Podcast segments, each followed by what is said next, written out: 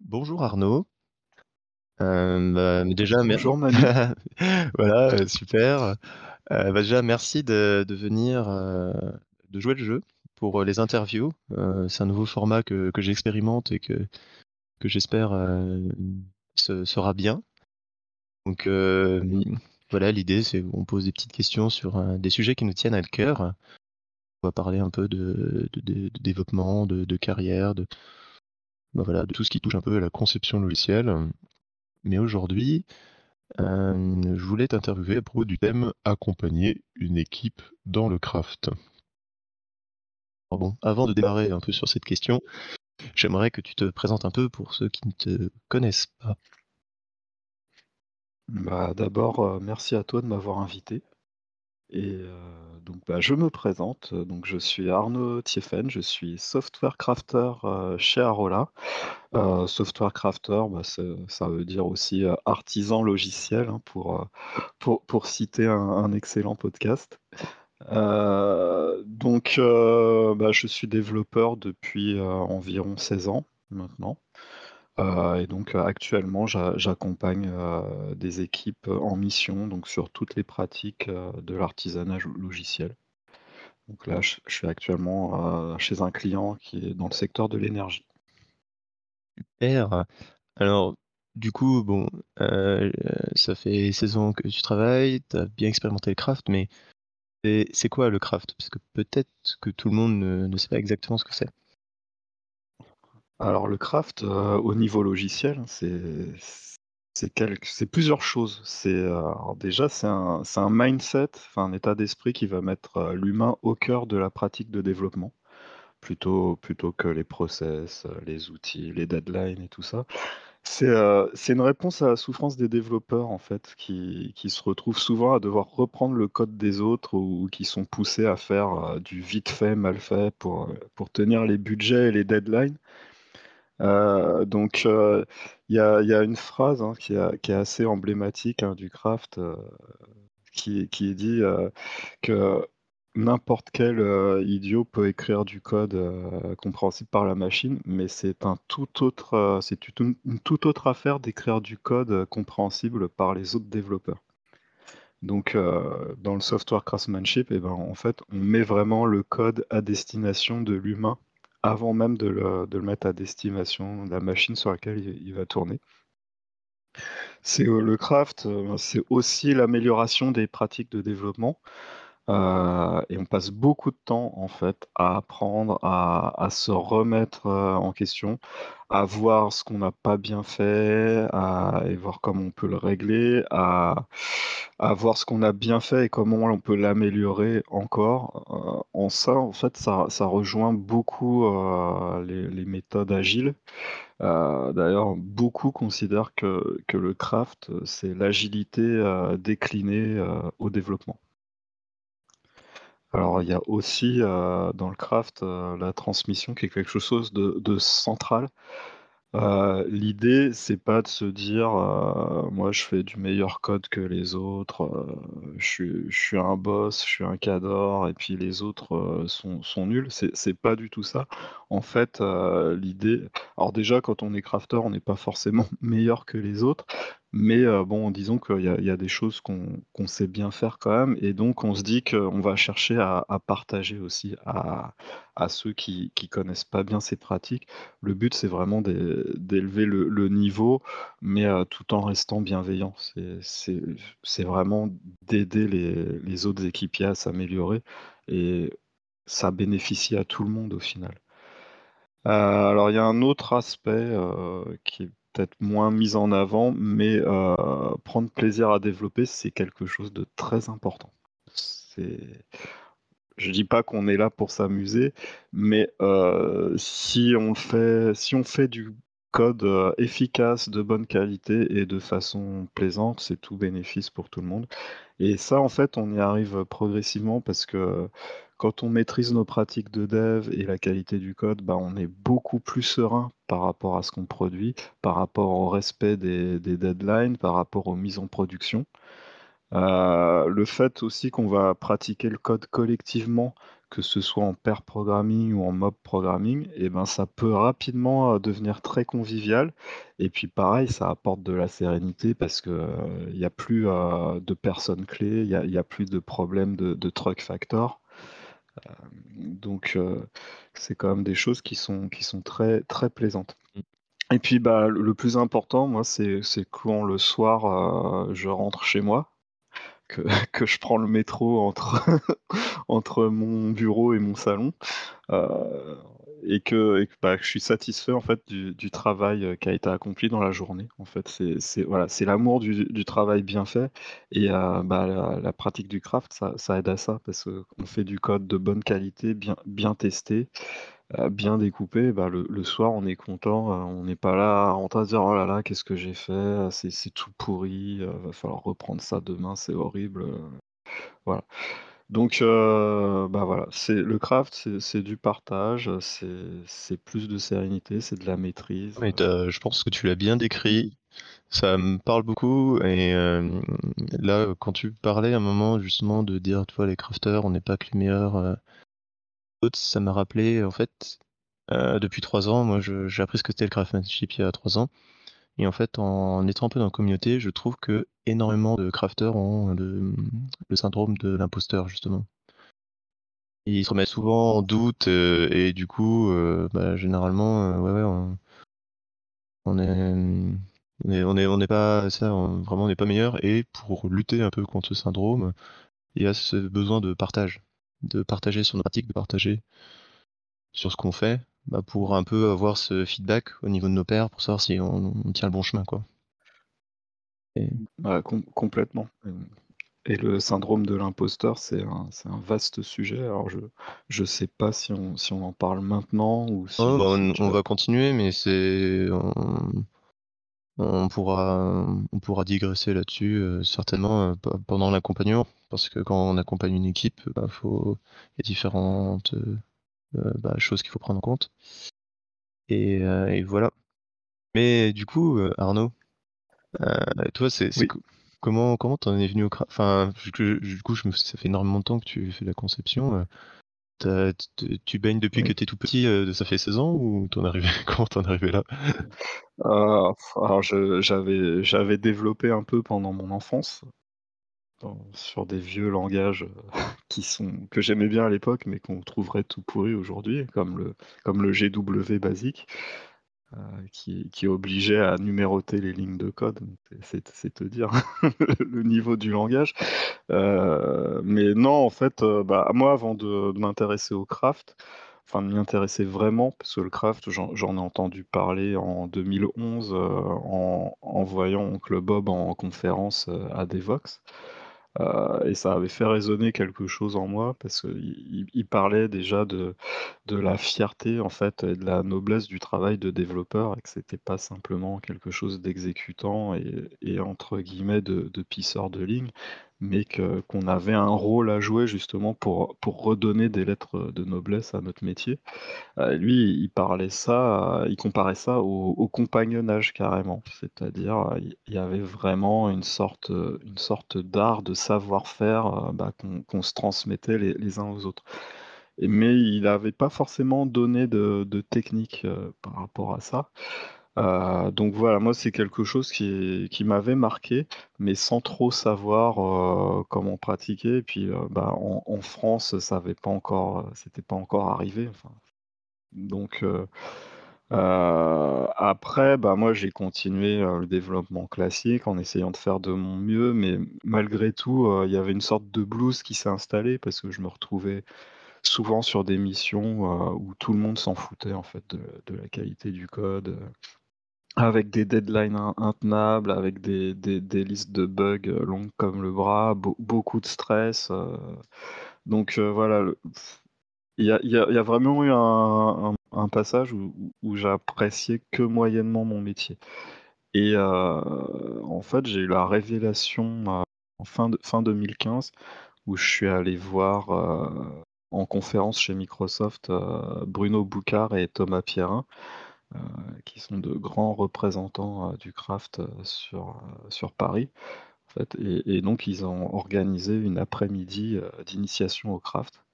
avec, bah, en m'expliquant ce que c'était et avec, plusieurs katas et moi j'ai trouvé ça vraiment, vraiment génial. Enfin moi ça ça ça a redonné comme un nouveau souffle en fait, à mon métier que moi j'avais l'impression de considérer ça comme perdu en fait, et et et déprimant quelque part le le métier de développeur et là ça enfin ça ça a ouvert plein de chakras en fait et donc bah, je me suis mis à me passionner pour, pour le sujet, à à écrire un blog, dessus, et puis bah, de de fil en aiguille, j'ai rejoint Arola et communauté de de crafters confirmés. ça me parle beaucoup, ce que tu dis là, ce côté, révélation. Bah, c'est ça, c'était clairement une révélation. Ça m'a ça me l'a un peu fait aussi, de de mon côté, tu vois? Je sentais que je je galérais, clairement dans dans la conception, dans mon métier, quoi. Et à un moment, bah, j'essayais, j'ai commencé à ouvrir des livres, à vouloir partager, enfin acquérir, des nouvelles compétences et être plus professionnel sur ce que je fais et ouais, ça a été vraiment un souffle et ça m'a vraiment beaucoup, beaucoup aidé, et ça m'aide encore, quoi. Ah bah, complètement. Enfin moi je te je te rejoins complètement là-dessus. Ouais, bah, pour moi mmh. enfin pour moi ça ça a redéfini mon métier. C'est ça, c'est on on a un autre regard, c'est clairement. Donc intéressant. Bah, tu vois, ce ce sentiment, je pense, c'est important aussi de le partager, tu vois? Quand on accompagne une équipe et du coup, ça m'emmène un peu à la question d'après, c'est, heu, là, dans ta mission, je crois que, voilà, tu es au sein d'une équipe et tu la rejoins Oui. un peu aussi, bah, justement pour partager un peu ces valeurs du craft, heu, de l'excellence technique et de la qualité et du coup, heu, bah, je me demande comment tu accompagnes ton équipe et et un peu, plus large, ce serait quoi pour toi, bah, voilà, un bon accompagnateur justement, si s'il y a d'autres personnes qui coachent, heu, qui nous écoutent? Alors c'est c'est pas toujours simple en fait, d'accompagner les équipes parce que des fois les les les développeurs sont réticents. Ils ont l'habitude de faire d'une certaine manière, enfin ils ou elles, heu, ne veulent pas forcément sortir de leur zone de confort, heu et heu, moi ça m'est arrivé d'ê d'être perçu comme une menace quelque part, des fois dans les équipes, des fois on n'aime pas les personnes qui vont qui vont remettre beaucoup de choses en question. Donc l'idée pour moi c'est d'y aller vraiment en douceur. Heu, donc heu, moi je fais l'accompagnement en fait à plusieurs, heu, à plusieurs niveaux. Alors je pense qu'un un bon point d'entrée c'est, d'essayer de mettre en place, la pratique, collective, du code. Alors même si des fois c'est difficile au niveau, on va dire, organisationnel et managérial parce que en gros les les responsables, les managers, des fois sont pas pour le pair programming parce que pour des raisons, toutes bêtes que, bah, si je mets 2 personnes sur une tâche, ça coûte 2 et ça coûte pas 1. Donc là-dessus aussi je fais pas mal d'évangélisation en essayant d'expliquer, en montrant, tout ce que ça peut tout ce que ça peut apporter en termes de savoir partager, en termes, d'amélioration de la qualité du code, enfin de de plein de choses comme ça.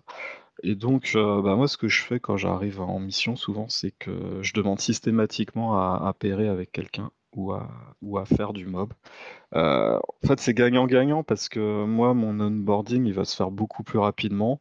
Je vais je vais pas galérer à lire des tas de docs, si tant est que cette doc existe Mmh sur, le produit ou à ou à partir à l'aveugle à essayer de comprendre le le code. Heu et puis surtout que souvent, bah, quand j'arrive, heu, j'ai pas de machine de dispo ou de prête ou de configurée. Donc heu, ben, moi, en fait, je préfère accompagner quelqu'un, heu et me faire accompagner du coup sur la cou découverte du produit et puis, bah, moi, j'en profite pour, diffuser les bonnes pratiques, si besoin. Ça m'est arrivé aussi de de tomber dans une équipe où il y avait déjà des crafters, donc là, le heu, qu'ils soient confirmés ou débutants et donc heu, dans ce cas-là, mon travail n'en était que plus facile parce que j'a j'avais pas forcément besoin de convaincre du du bien-fondé de tout ça. Et heu heu, donc bah, par contre, la majorité du temps, bah, je découvre le code existant et puis, bah, mon ressenti, il est pas très favorable. Donc par rapport à ça, ma difficulté principale, c'est ça va de pas braquer mes coéquipiers, en fait, parce que c'est quelque part, c'est le code, heu, qu'ils ont produit. Donc heu, il faut absolument pas porter de jugement de valeur, heu, qui pourrait être blessant.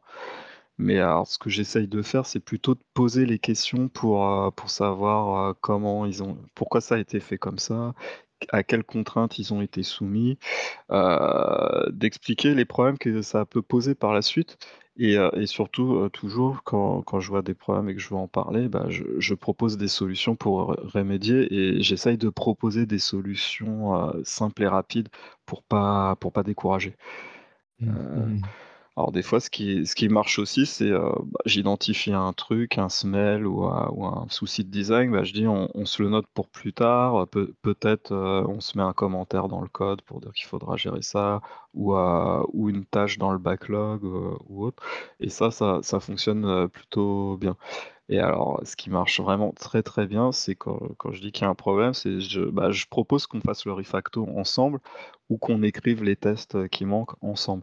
Heu, je pense que montrer en fait, heu, bah, la personne qui est à côté est beaucoup plus réceptif et Mmh. plus Mmh. ouverte en fait, plutôt que parce que moi j'ai j'ai déjà vécu des situations, heu, quand j'étais plus junior où il y avait un senior qui passait derrière moi en disant: «Ouais, non là c'est n'importe quoi, c'est je suis pas d'accord, faut refaire tout ça» et puis, bah, il me laissait avec, mon mon mon tas de cambouis et puis je de je devais me débrouiller et et finalement je comprenais pas trop où il voulait en en venir donc heu, je pense que c'est important de montrer Heu et surtout, bah, d'expliquer pourquoi vraiment on fait les choses. Et par contre, faut faut rester systématiquement bienveillant. il y a pas de jugement il y a pas de jugement de valeur derrière ça. Je pense qu'à partir du moment où on explique les problèmes qui peuvent se poser par rapport à ce qui a été fait, c'est plutôt, bien accueilli. Alors, heu, après ce qui marche bien aussi, c'est, c'est l'humour et l'autodérision. Ça ça m'aide à désamorcer beaucoup de beaucoup de crispations. Ah! En fait, sou souvent, moi, je je je que dans les mêmes conditions, j'aurais pas forcément fait mieux et peut-être, et surtout en travaillant tout seul et et je me rends compte, hein, que même à même avec mon niveau d'expérience, quand je travaille tout seul, je je fais du code, souvent qui est qui est pourri, en fait,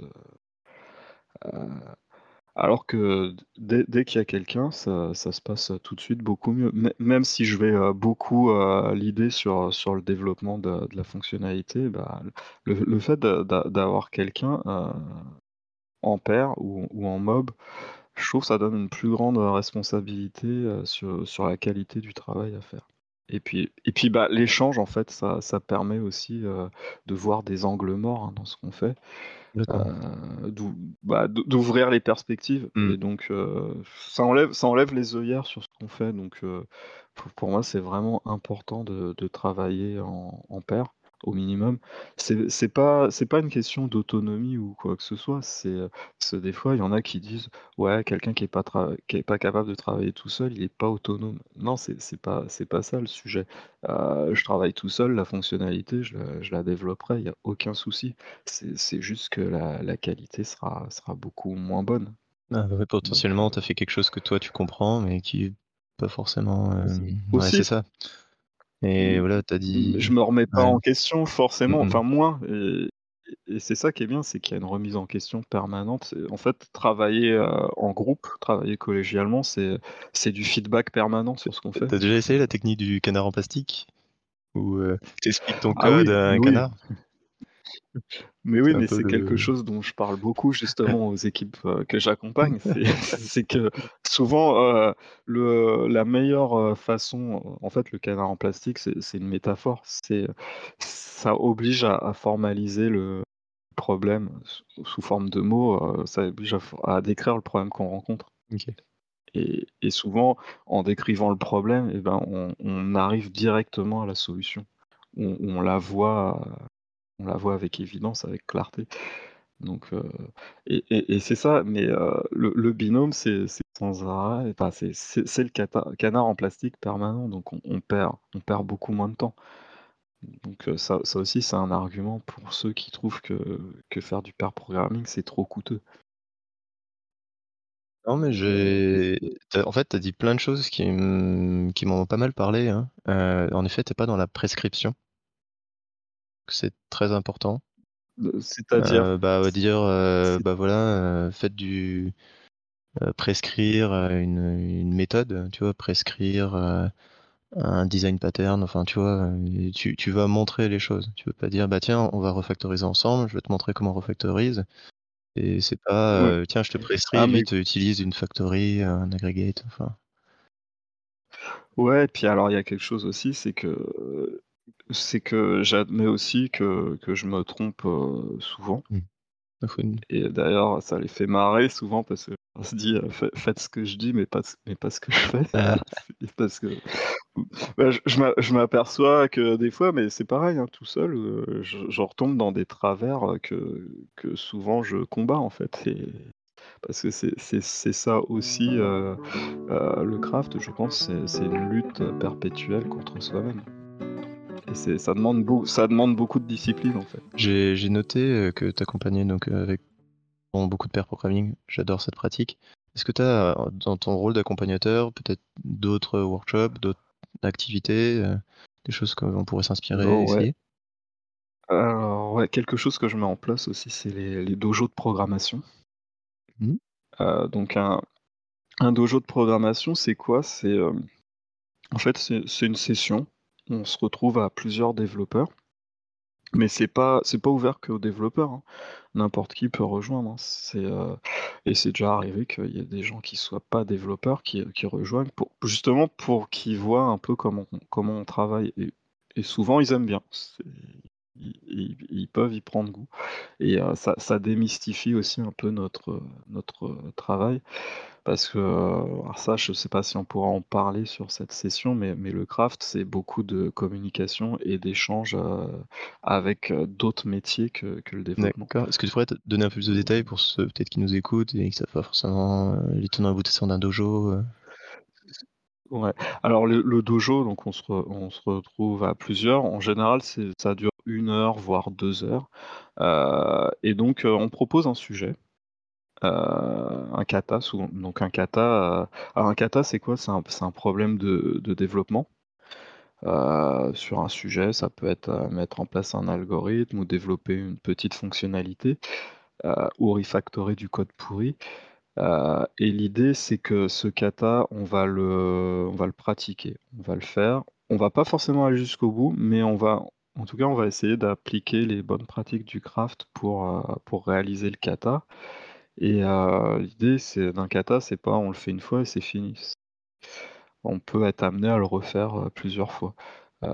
Mais à chaque fois, moi ce que j'ai remarqué, c'est qu'on le réalise d'une façon différente de la fois précédente parce que finalement on a progressé dans dans notre pratique et qu'on on voit les choses, sous un autre angle et ça c'est plutôt bien. L'idée c'est du kata, c'est que, bah, c'est comme, heu, dans les arts martiaux, hein, c'est que c'est par la répétition qu'on va qu'on va finir par atteindre la la perfection en fait dans dans les gestes finalement et les gestes, bah, c'est comment on va pratiquer, heu, les tests, heu, les, dans le TDD, les baby steps, le refactoring et tout ça. Et donc, alors ça, c'est quelque chose qui marche plutôt bien d'organiser des dojos de programmation chez les clients. Alors il y a quand même une difficulté majeure, c'est que souvent le le management sanctuarise pas de plage de temps pour faire ça sur les heures de travail et de ce fait, ça se fait pendant la pause de midi. En donc en dehors des heures de travail et donc heu, une difficulté, c'est que les gens, ils préfèrent, heu, déjeuner ou jouer à Among Us ou heu, GeoGuessr ou encore, heu, voiture foot. En donc donc il faut il faut attirer le chaland. Donc heu, ce que je fais, c'est que je prends du soin dans dans la description de l'invite, de réunion. J'en fais des caisses, je mets beaucoup de storytelling, des des blagues foireuses justement pour, faire venir du monde.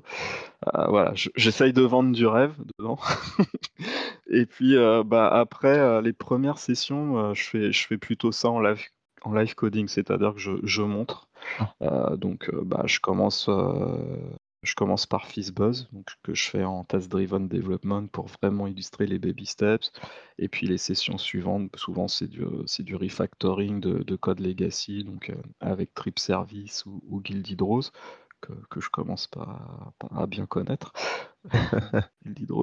et donc heu et donc bah, quand je fais le live coding, je fais pas juste mon code, je me force en même temps, j'explique ce que je fais, j'essaye d'être interactif, je fais des blagues, je demande, heu, je mets bien en avant les problèmes qu'ils posent, heu et donc je sonde le public, et j'incite les participants à proposer des solutions et puis on dit c'est un vrai échange. Alors après, j'essaye aussi de toucher le moins possible à la souris et d'être le plus fluide possible dans mes interactions avec, mon IDE. Le le but, voilà, c'est de montrer que c'est important de bien maîtriser ces outils aussi et que, bah, quand on connaît bien les raccourcis clavier, les possibilités de son IDE, alors moi j'utilise beaucoup IntelliJ, Mmh mh. heu et ben, c'est on on gagne énormément en productivité et puis ça en plus ça ça libère l'esprit parce que vraiment on peut on peut se concentrer sur les besoins et sur et sur le design un peu plus global et donc heu, voilà, moi ce que j'essaye de faire, bon, c'est c'est qu'il y ait un effet waouh pendant ces coding dojo. Un peu en fait, j'essaye de reproduire, alors peu certainement avec beaucoup moins de talent, hein, la la révélation que que j'ai eue il y a il y a 5 ans, hein, quand quand j'avais été chez Microsoft, heu et que j'avais vu, heu, Thomas Pierrin et Bruno Boucard dé dérouler les katas. Voilà, mais j'ai mais voilà, j'essaye de faire résonner c'est Mmh. enfin, c'est c'est je pense c'est le minimum que je peux faire Non mais pour, c'est super. En en effet, je je je je et note un peu sur les les dojos et j'ai toujours eu, heu, cette question: «Mais pourquoi on fait des katas? Pourquoi on fait des katas? Pourquoi on fait des petits exercices problématiques?» et récemment, j'ai eu un peu une, bah, une révélation, je sais pas autre. Heu, notre objectif, c'est de résoudre des problèmes complexes pour, heu, apporter une réponse, du moins un design, à des problématiques de nos clients et en fait, je me dis: «Mais comment je pourrais être bon à résoudre des gros problèmes si je ne sais même pas à l'aise à résoudre des petits problèmes?» tu vois? Et c'est là où je peux expérimenter, mmh, safe, mais des résolutions de problèmes et en fait, c'est ça les katas, quoi. C'est prendre l'habitude de résoudre des bah, petits pour ensuite facilement être plus à l'aise à résoudre les gros. Il faut s'entraîner, quoi. alors il y a y a il y a effectivement, il y a cet aspect-là, mais il y a aussi, heu, l'aspect de un même un problème simple, il y a une multitude de façons de le résoudre Mmh. et c'est ça aussi les katas, c'est d'expérimenter plusieurs approches. Toujours plusieurs et solutions. heu et par contre voilà, heu, ouais, plusieurs solutions. Et heu, un problème alors une question, une réticence que je rencontre souvent, c'est, heu, il y en a qui vont me dire: «Ouais, mais tu sais, bien gentil avec tes katas, mais ça correspond pas à la vraie vie, moi sur mon projet je galère, ton ton guild hydrose, ton trip service, je peux pas l'appliquer, donc heu» ou même, heu: «Fizzbuzz, ouais, c'est bien pour faire passer un entretien technique, mais en gros dans dans la vraie vie ça ça colle pas». Bah, sauf que Fizzbuzz, moi je me suis rendu compte, hein, sur, sur, une user story que j'ai développ co-développée il y a pas longtemps, bah, fallait, fallait gérer des, des jours ouvrés avec, des calculs de dates dans le futur, en fonction d'un certain nombre de jours ouvrés. Donc jours ouvrés, c'est tous les jours de la semaine sauf le samedi et le dimanche. Bah, on se rend compte que ce problème, il est pas très éloigné de Fizzbuzz finalement. Mmh mh. Ça ça tombe pas du ciel, hein, les donc automatismes, hein, faut s'entraîner, hein. voilà voilà et donc heu et ben, on l'a résolu un peu comme un Fizzbuzz et ça et ça a bien fonctionné finalement. Heu, donc voilà, ça ça ça ça sert quand même. Heu, sur le sur le refactoring, sa savoir gérer ses dépendances ou savoir, casser des dépendances qui ou modifier des dépendances qui nous gênent ou même réécrire un algo qui est qui est compliqué, je pense que ça sert toujours. Donc et c'est des automatismes, qu'on qu'on acquiert avec ces ces Mmh. katas. Alors après, donc moi ce que je fais, c'est que de toute façon, il y a un débat qui est ouvert, hein, quand il y a ce genre de réticence avec un argumentaire. Pareil sur le baby steps, on me dit que souvent j'exagère parce que je montre, heu, des pas qui sont vraiment tout petits, heu et puis on me dit: «Ouais, dans la vraie vie, on peut pas faire ça parce qu'on va perdre trop de temps». Heu, c'est vrai. C'est vrai que si on le fait à la lettre, on perd trop de temps, mais heu, moi ce que j'insiste, c'est sur le fait que c'est vraiment caricatural heu, qu'on pratique pas ça systématiquement, mais que dans certaines situations qui sont un peu compliquées, heu, des fois des des un peu difficiles, heu, ou même, des fois des, essayer de qualifier des problèmes un peu, complexes ou des Mmh mh. corrections de bugs, un peu un peu hard, bah, ça ça peut sauver la vie. C'est, sûr que le baby step, on va pas le pratiquer forcément tous les jours, mais il y a des moments, si on se rappelle qu'on peut faire du baby steps et bah, là ça ça Mmh. ça ça peut sauver une demi-journée ou une jour et et ça et ça, c'est important. Alors après, bien sûr, on va augmenter la granularité de de la taille du pas de bébé, mais heu, en fonction du besoin. Mais heu, c'est toujours bon de se rappeler aussi que, par exemple, ben, on n'entreprend pas plusieurs refactos en même temps. C'est c'est le meilleur moyen de se planter Je suis d'accord. ou que, heu, on en on ou heu, on se rend compte que, bah, à chaque fois qu'on essaye de refacto alors qu'il y a même un seul test qui passe pas, c'est pareil, on va se planter. Donc heu, ouais, c'est c'est vraiment pour, heu, se rappeler tout ça et et se l'appliquer parce qu'on a on a vite fait, heu, dans le feu de l'action de d'ou d'oublier un peu tout ça. Et heu, super. Non, mais de toute façon de toute façon les katas, les on pourra en parler, Mmh. des jours et des jours. Mais du coup, tu as parlé de Et puis Tu disais? ouais, bah, je voulais rajouter, ouais, Vas-y. Et qu'il y avait aussi un côté pédagogique à tout ça, c'est vraiment pour illustrer tous les raccourcis mentaux qu'on fait depuis des années et des il y a certains raccourcis qu'on fait pas à bon escient. Ça ça oblige des fois à se poser les bonnes questions aussi de pourquoi on fait les choses Mmh. et puis, bah, voilà, comme j'ai dit, c'est vraiment a acquérir les automatismes à force de pratique et et après ça ça devient presque, une mémoire musculaire, en fait. Et ouais. Du coup, hem, bah, j'ai j'ai quand même noté dans ton discours, heu, une chose, une petite interrogation que, bah, voilà, on est souvent on est recrutés pour, faire en sorte que la qualité se mette en place dans l'équipe, enfin la cette attention à la qualité. Mais quand même, tu vois, on on doit faire le choix entre manger le midi ou, aller, à ton dojo et je trouve ça un peu dommage que tu es en concurrence Ouais. sur, le temps libre, des des des coéquipiers. Et ça, mmh et pour moi, c'est bizarre qu'au niveau managérial, bah, ils nous ils nous payent, voilà, ils vont chercher un consultant pour faire ça, mais ils sanctuarisent pas trop et il y a je sais pas, il y a y a y a y a un nœud, il y a une discussion qui se fait j'ai l'impression qui se fait pas au niveau de l'attention à ouais, la pour pour qualité et pour pour y aller, heu, je sais pas s'il y a une une route ou une discussion franche à avoir peut-être avec, heu, le management ou dire: «Bon, bah, pourquoi on est là?» tu vois? Je je me demande. Bah, c'est vrai que pour l'instant, sur toutes les missions que j'ai fait, j'ai pas réussi à sanctuariser, heu, vraiment de moments pour Mmh. pour ça. Heu, après, je pense aussi c'est difficile par rapport à toutes les réunions qu'on peut avoir, parce qu'en en en fait, les moi, les dojos, je les je les organise, c'est pas que mon équipe. J'essaye vraiment de de diffuser ça à toute la communauté de développeurs, heu, du client, donc Mmh. heu C'est c'est multi-équipe, heu, donc je pense aussi il y a aussi une difficulté à à trouver un créneau en journée qui correspondra à tout le monde. J'imagine si quelqu'un a une deadline, bon, ça ouais, ça dépend bah, aussi voilà. de la situation, c'est vrai que s'il y a plusieurs bugs, si c'est une situation difficile, c'est très compliqué de sanctuariser un moment. Si tout le monde est un peu en rythme de croisière, heu, généralement, tu peux tu peux le faire en journée, heu. OK. ouais, Mmh, complètement. tu parlais de bonnes pratiques tout à l'heure, de de tests, heu, de TDD et je me demandais, Imaginons, voilà, tu tu passes, tu passes ton message, tout le monde a dit bien compris, bah, tiens, ouais, c'est vrai que les tests, ça ça nous sauve et là, tu vois, sur une revue de code, bah, il y a pas de test. Comment tu comment t'approches? Parce que de temps en temps, on a tendance à être un peu, je vais dire le mot, heu, dogmatique sur un peu notre approche de qualité, heu, sur les les méthodes à avoir et et à et du coup, je me demandais un peu cette tension entre le dogmatisme, peut-être le pragmatique. Bon, bah, là, OK, on fait pas de test parce qu'on a besoin d'avoir un feedback. Je je me je me demandais si tu avais aussi ce sentiment-là de temps en temps, ne au niveau de de l'approche craft? Ouais. Alors déjà pour pour répondre, heu, à la situation où je tombe sur, heu, une revue de code et qu'il y a pas de test, heu, tu me crois si je te dis que comme, Philippe Etchebest, ça repart en cuisine? J'aime beaucoup l'image. Heu, non, en fait, non, parce que, heu, renvoyer le code en cuisine, c'est pas très bienveillant, donc je le fais pas. Mais par contre, je vais m'en étonner. Je vais dire, heu: «Bah, en fait, je comprends pas, il y a une raison particulière, pour l'absence de test?» souvent, c'est un oubli.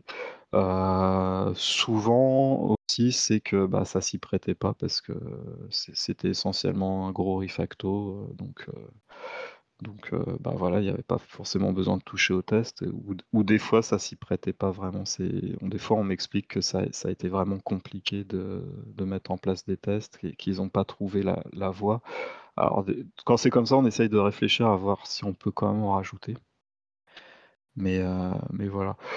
Heu, ensuite pour, ouais, les les histoires de de dogmatisme, bah, en fait, pour moi, ouais, dans toutes dans toutes les méthodologies, en fait, Mmh. il y a il y a 2 revers de la pièce, hein. Il y a soit on suit tous les principes au pied de la lettre et on risque de perdre en productivité, en liberté, en créativité. Heu, pour moi, c'est c'est les c'est les méthodologistes by the books, comme on Mmh. dit. C'est écrit qu'on doit le faire comme ça, donc on le fait comme ça et puis voilà, parce que, il y a il des gens, beaucoup plus intelligents que nous qui ont dit que ça se faisait comme ça, donc on le fait comme ça et sinon, bah, moi j'entends l'inverse aussi des fois, ouais, ils sont beaux tes discours, mais je vois pas vraiment en quoi ça va nous aider sur notre legacy tout pourri. Donc effectivement, faut trouver un juste équilibre entre les 2. Heu, moi ce que j'ai tendance à faire, c'est présenter les techniques craft comme une boîte à outils. Heu, qu'on utilisera d'autant mieux si le contexte, heu, s'y prête bien et puis que, bah, c'est un cercle vertueux. Donc c'est-à-dire plus on investit et plus on peut les utiliser et plus on peut mettre de craft en place et plus et plus le contexte va s'y prêter. Parce que, heu, bah, par exemple, au départ, on a on n'a pas de test, donc on on peut pas refactorer et puis, heu, c'est comme c'est pas refactoré, il y a plein de dépendances partout, c'est dur d'écrire des tests. Mais si on commence à poser les premiers tests, bah, on casse des dépendances qui nous aideront par la suite à à rajouter d'autres tests et ainsi de suite et heu et et avoir un code beaucoup plus maîtrisé et en fait, le le plus difficile vraiment, c'est de s'y mettre.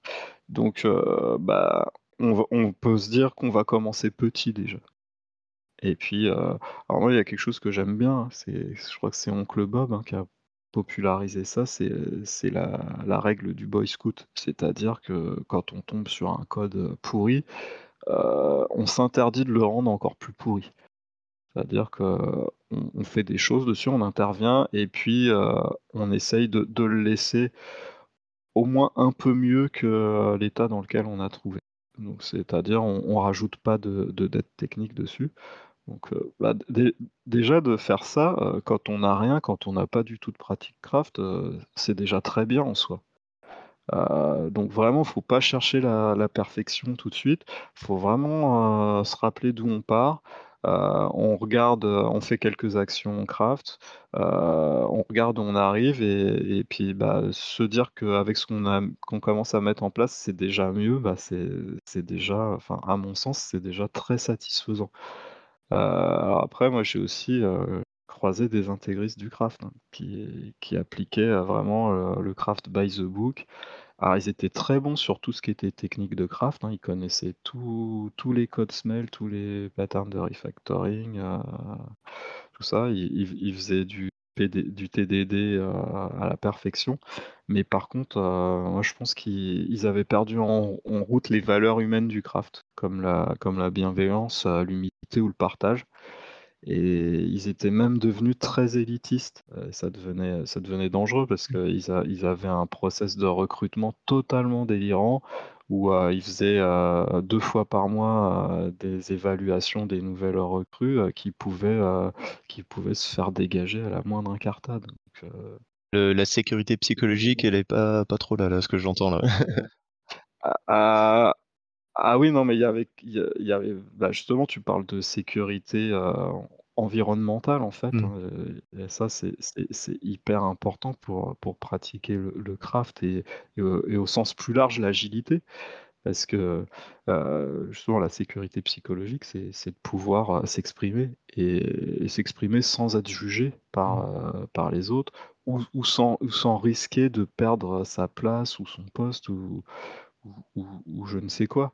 Heu, donc heu, c'est important, ça va aussi avec la bienveillance, Mmh hein.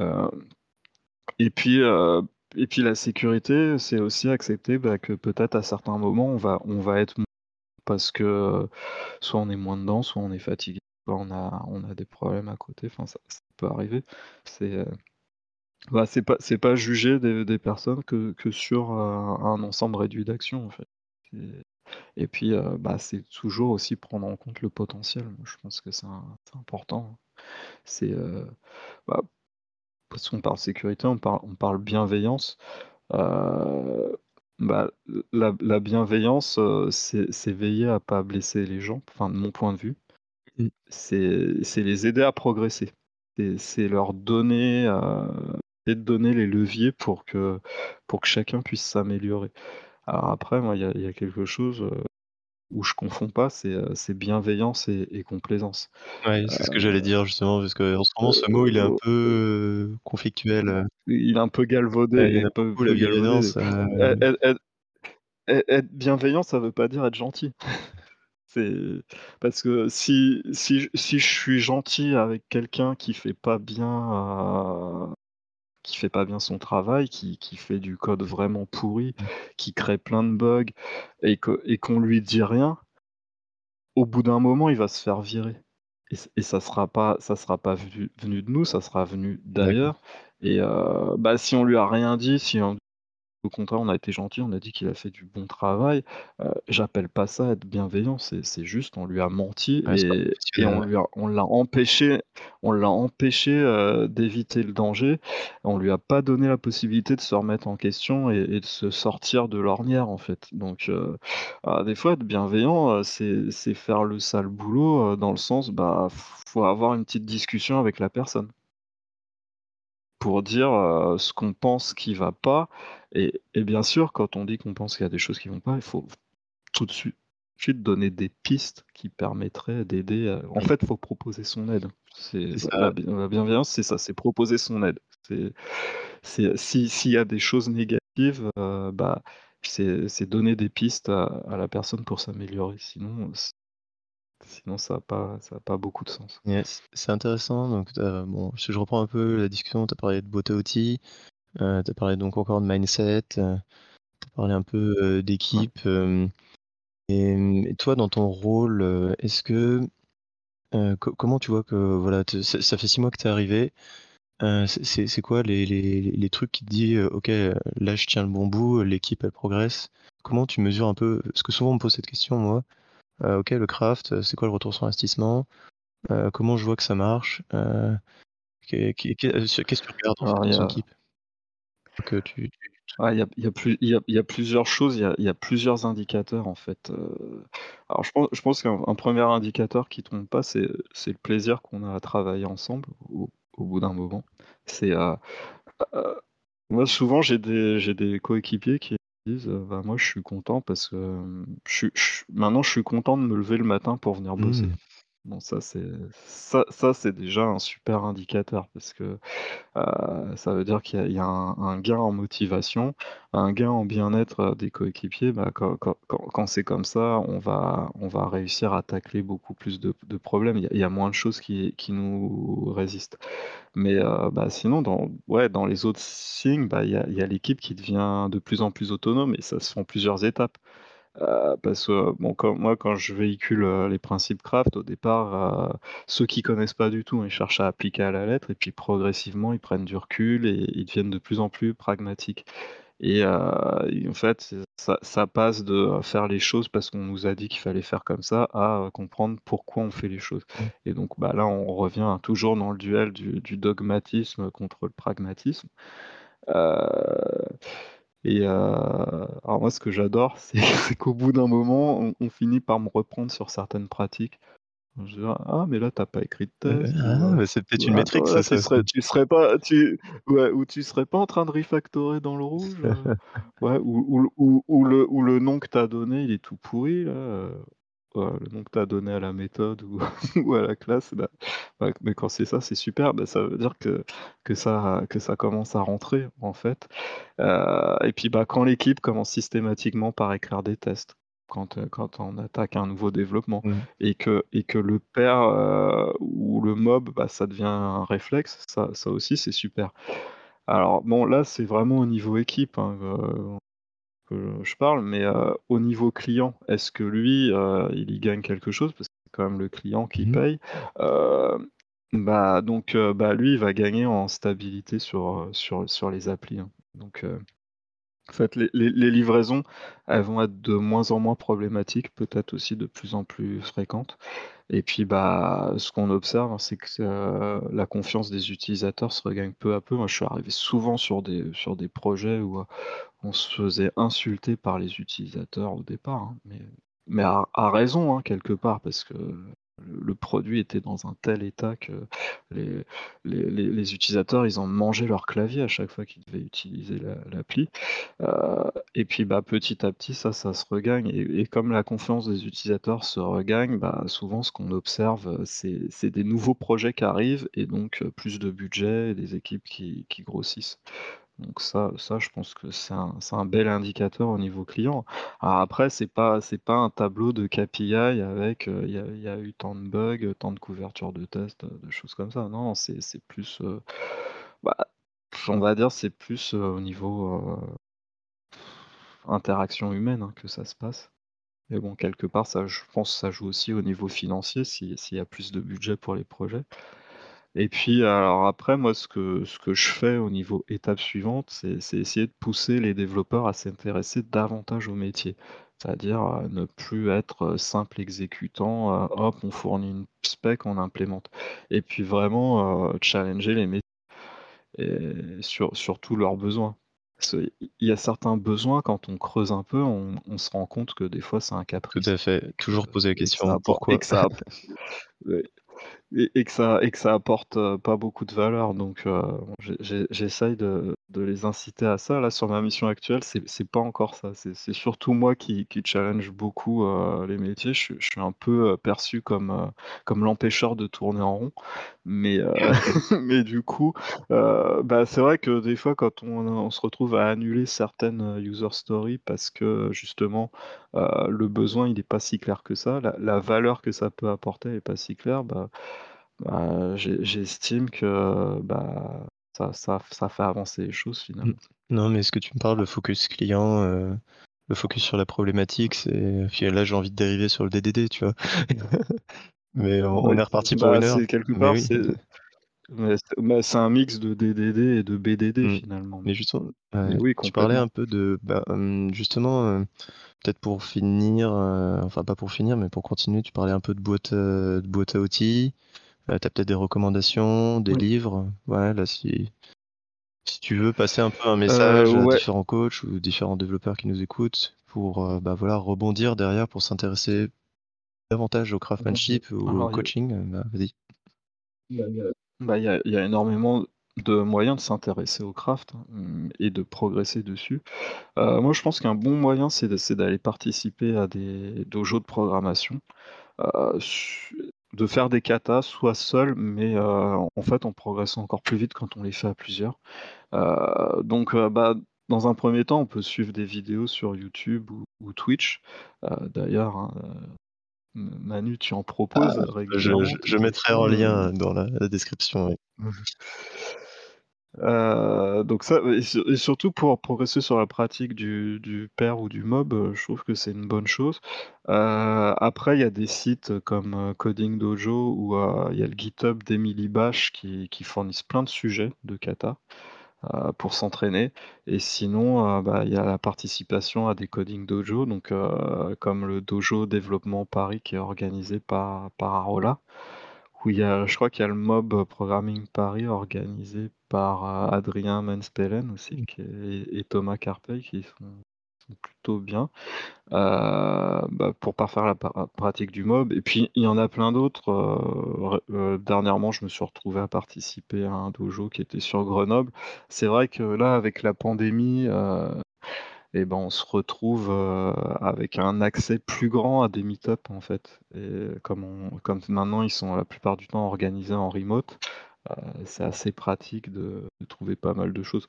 Heu, alors si on sait pas trop où trouver des dojos, heu, suivre Twitter ça peut être bien parce qu'il y a justement il y a beaucoup d'événements qui sont relayés, sur Twitter. Après dans les livres, Bah, ça ça on je dirais, c'est peut-être dans un deuxième temps, ça aide à mieux comprendre, le pourquoi du comment et à parfaire les techniques. Alors là-dessus, moi j'ai envie de recommander plutôt des bouquins qui sont faciles à lire et qui sont pas trop rébarbatifs, qui avec plein d'exemples, heu, pas très théoriques donc heu, pour moi là, il y a 3 livres qui sont fondamentaux. Il y a le Clean Code, heu, d'Oncle Bob.